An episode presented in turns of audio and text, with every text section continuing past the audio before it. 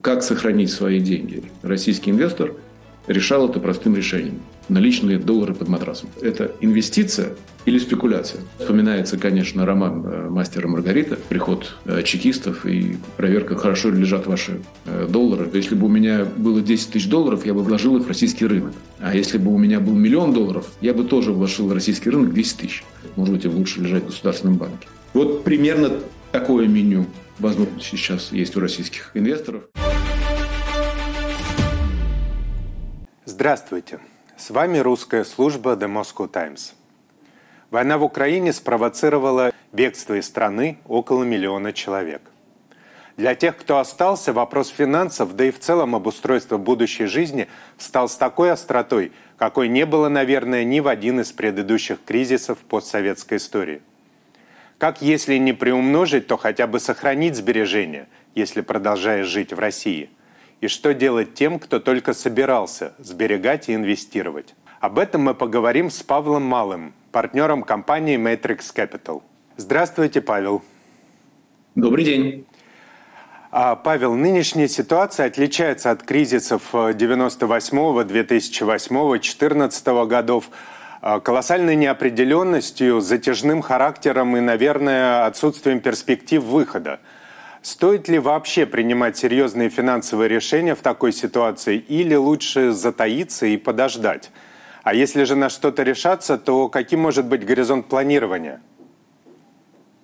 Михаил, спасибо большое, что позвали, во-первых, и спасибо за хороший вопрос. К сожалению, жизнь ведь не останавливается на месте.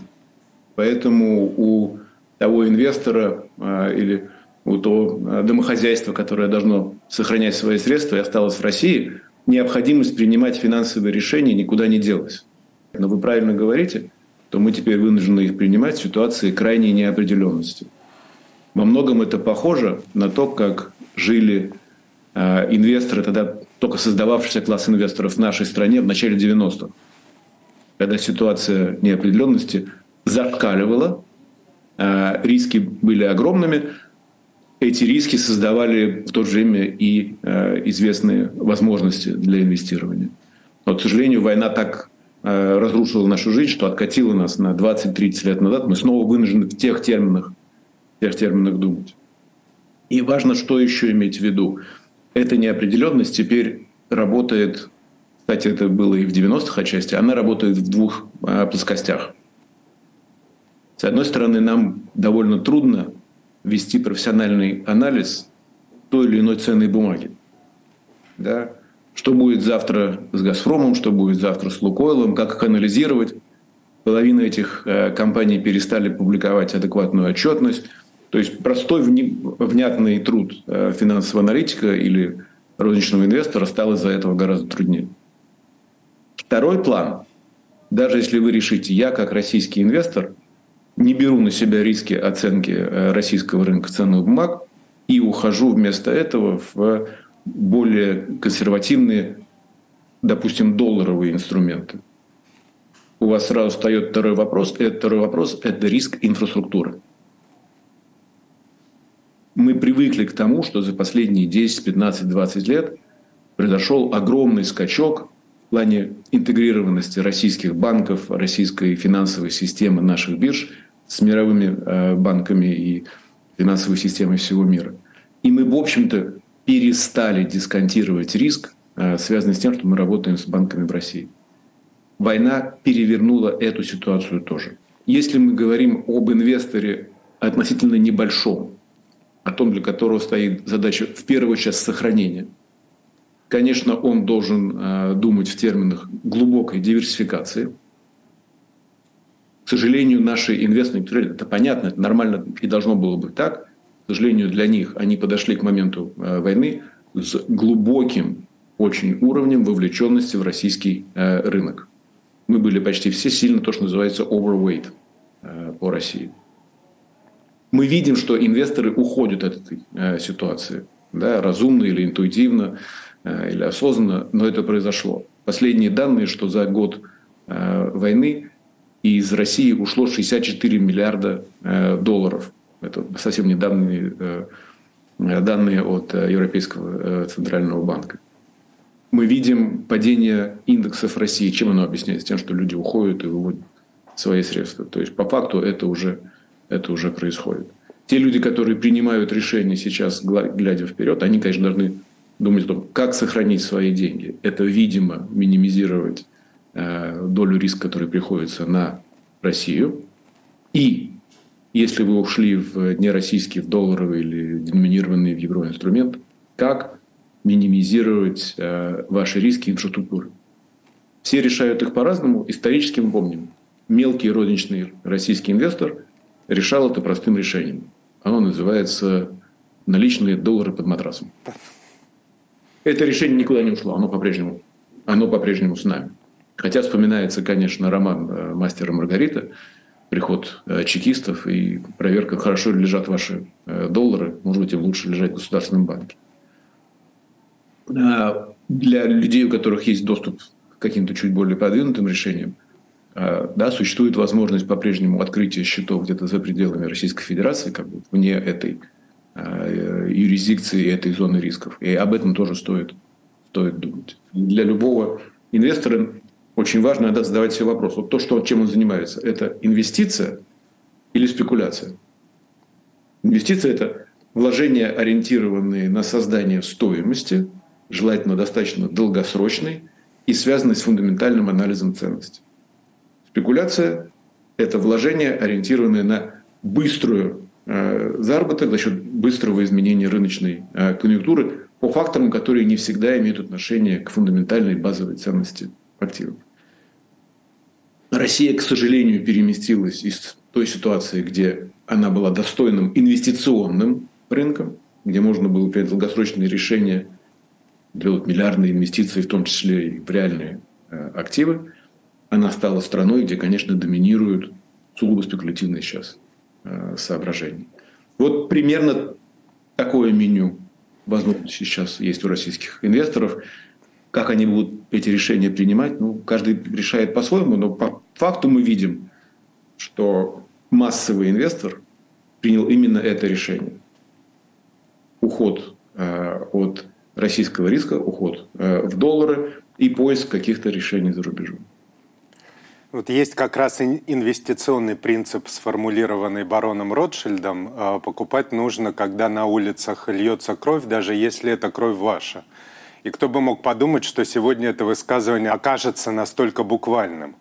А ведь обычно о нем вспоминали, например, после обвала рынка во время мирового финансового кризиса 2008 года или в марте 2020 в начале пандемии коронавируса. И с этой точки зрения сегодня покупать нужно, наверное, украинские акции. Но вот российский фондовый рынок после двух прошлогодних обвалов в феврале, в сентябре, как вы сказали, становится не инвестиционным, а спекулятивным. Да, и государство будет вытряхивать, наверное, еще больше больше денег из крупных компаний. Какие возможности здесь остаются? Только короткий заработок? Прекрасный вопрос. Ну, на максимум барона Ротшильда отвечу известной поговоркой Уолл-стрита, э, который говорит, продавай на слухи, а покупай на факте. А, к сожалению, тот набор фактов, которым мы располагаем применительно к э, российскому рынку, он не дает нам оснований больших для э, уверенности и для какого-то долгосрочного планирования мы видим, что экономика втягивается во все более глубокое противостояние с своими основными торговыми партнерами. Это означает, что уже, уже пошло ухудшение торгового баланса, которое неизбежно должно выразиться либо в давлении на рубль, либо оно должно выразиться в инфляционных э, проявлениях, а может быть и то, и другое. У нас одновременно пошло давление на бюджет, поскольку он у нас связан с внешнеторговым балансом, что исторически, мы знаем, довольно часто приводило к э, большому давлению инфляционному. В этом плане принимать сейчас инвестиционные решения довольно сложно.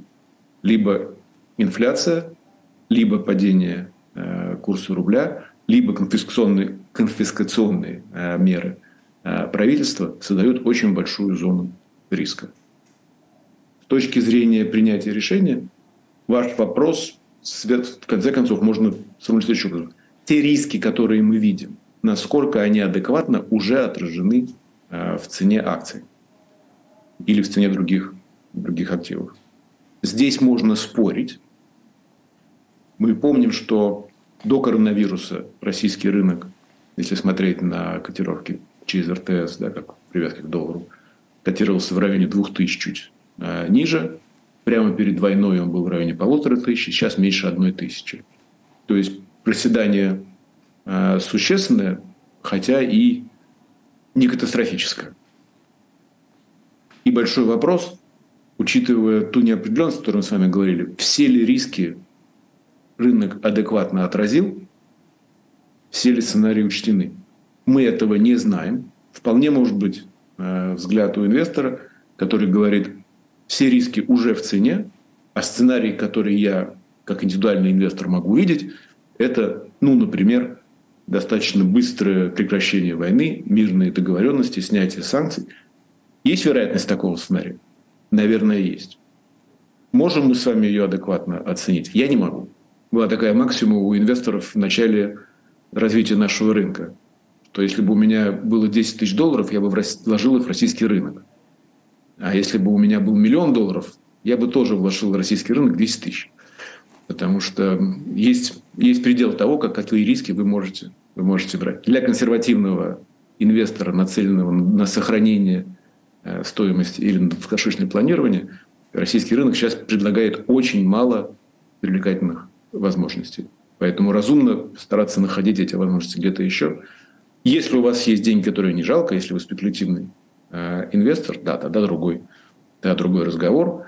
Тогда, ну, наверное, наиболее разумная часть – это инструменты с фиксированной доходностью э, различные, облигации, где вы можете ну, хоть как-то э, предсказывать э, поведение этой, э, этой бумаги. На брокерские счета за рубежом тоже э, в прошлом году за январь-август было выведено в 6,5 раз больше средств, чем в 2001 году.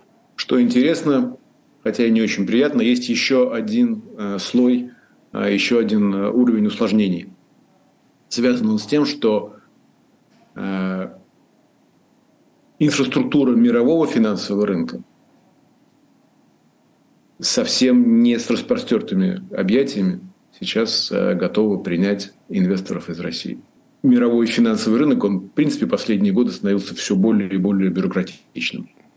Есть такая у него э, особенность. Э, и функции комплайенса занимали все большую роль. Сейчас в отношении к инвесторам из России настолько пристальное внимание, настолько огромное нежелание брать на себя какие-то э, какие риски, что далеко не каждому российскому инвестору, если он только сейчас об этом задумался, так легко будет, не знаю, открыть этот самый брокерский счет э, за рубежом, перевести туда какое-то количество денег. Это, да, тоже отдельная, отдельная зона риска. Я уже не говорю о сверхбогатых э, инвесторах, э, то, что у нас не совсем точно называют олигархами, для которых средства на Западе оказались ловушкой, по сути, арестованы.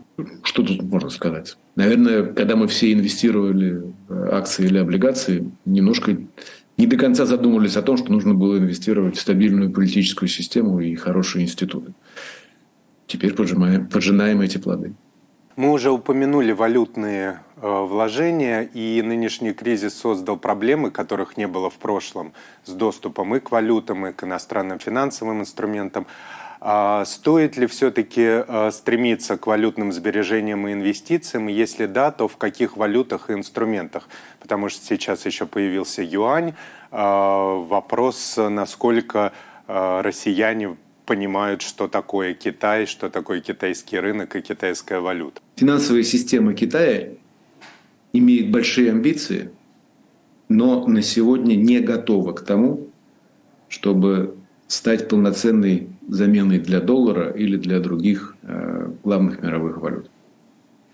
Поэтому для большинства инвесторов из России мы считаем, что юань пока не созрел для того, чтобы работать инструментом э, инвестирования или сохранения своих э, средств. В отношении других валют, по сравнению с тем уровнем рисков, который мы наблюдаем в России, перевод э, ваших активов в доллар или в евро или в какие-то другие крупные валюты, решение просто другого порядка. А там большой уже разницы, э, большой уже разницы нет.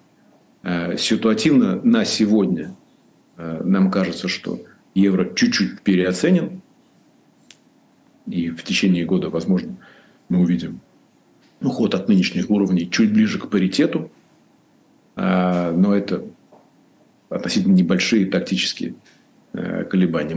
Понятно, что и для Европы, и для США, и, кстати, для Китая недавнее снижение цен на энергоносители – это очень хороший фактор, поддерживает все эти, э, все эти три экономики.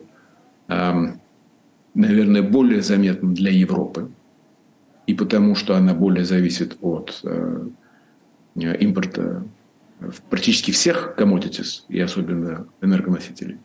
А, и потому, что она была в немножко более хрупком экономическом состоянии.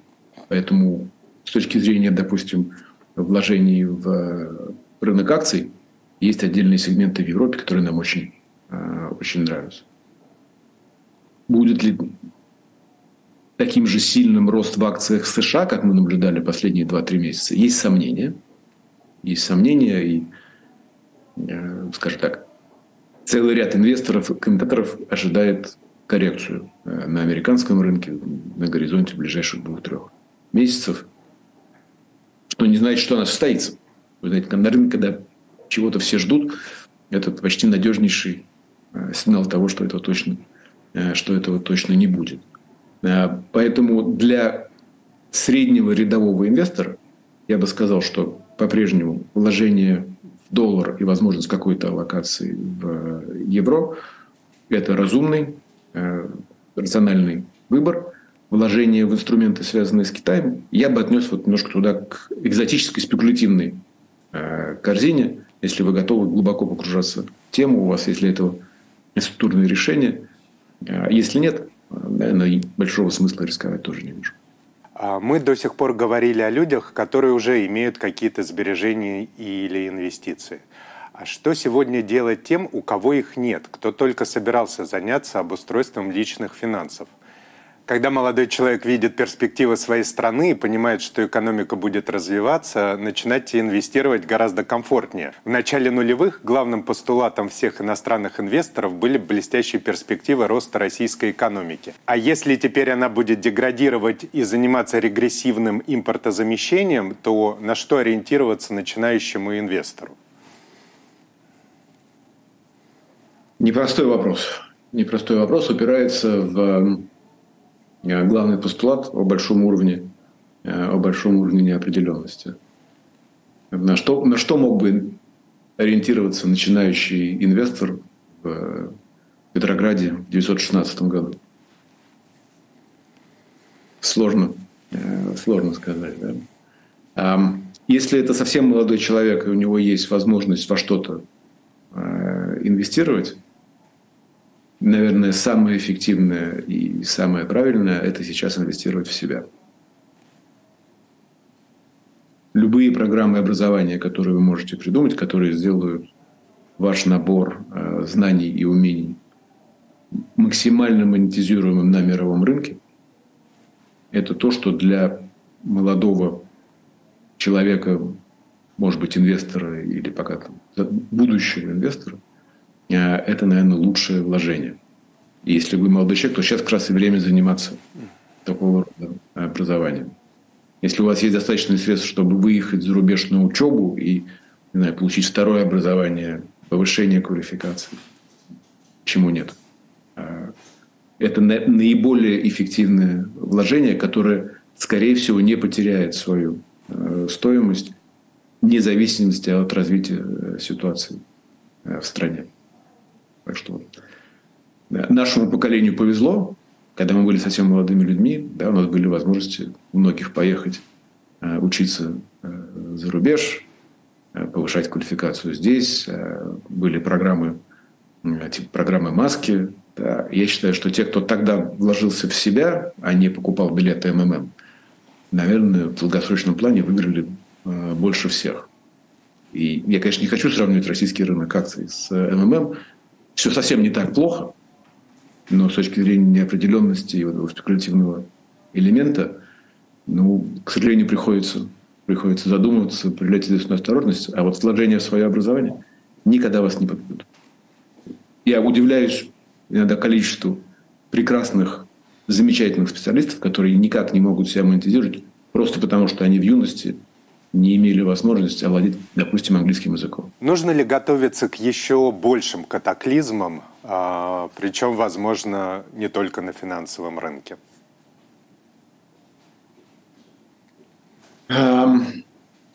Короткий ответ – да. Попытаюсь его расшифровать. После начала войны многие экономисты и другие эксперты ожидали глубокого э, проседания нашего рынка и глубокого разлада российской экономики. То, что мы видим по итогам 2022 года, некоторые специалисты даже называют российская экономическая аномалия. Ситуация, несмотря на огромное внешнее давление, в целом не такая э, плохая. Что мы видим в 2023 году? Мы видим, что ситуация не по одному из направлений не будет улучшаться. И вводятся новые э, санкции. И эффект тех санкций, которые вводились в течение 2022 года, он по нарастающей становится все более чувствительным. Напомню вам, что самая болезненная мера введения потолка цен на нефть и нефтепродукты из России вступили в силу только в самом конце 2022 года. Наша экономика еще практически не успела их а, почувствовать. Понятно, что российский бизнес будет сопротивляться, и надо дать ему должное. Он хорошо справляется с этим давлением, но легче становиться не будет. Такого мощного санкционного давления наша страна не знала никогда. Даже в советское время, даже санкции, которые были во времена афганской э, войны, эмбарго, не имели такого огромного размаха. Но, с другой стороны, и экономика России в ее нынешнем капиталистическом виде, конечно, гораздо более устойчива э, к шокам, чем э, неэффективная и довольно хрупкая экономика СССР. Поэтому риск того, что экономика будет ухудшаться, он на сегодня существенно выше, чем риск э, быстрого выхода из этой, из этой ситуации. Насколько нынешний уровень цен на финансовые активы отражает вот этот риск дальнейшего ухудшения ситуации, я бы сказал, не очевидно. Мне кажется, что по ряду э, позиций рынок чуть оптимистичней, чем я бы от него ожидал. Большое вам спасибо, Павел. Ваш расклад про инвестиционную и спекулятивную составляющую российского рынка сегодня и сравнение со, с началом 90-х мне показался очень интересным. Благодарю. Спасибо вам. Удачи, всего хорошего. С вами была русская служба The Moscow Times. Мы разговаривали о том, как распорядиться личными финансами в этот кризис, самый тяжелый за весь постсоветский период. Спасибо, что смотрите нас. Мы надеемся, что этот разговор принесет вам пользу.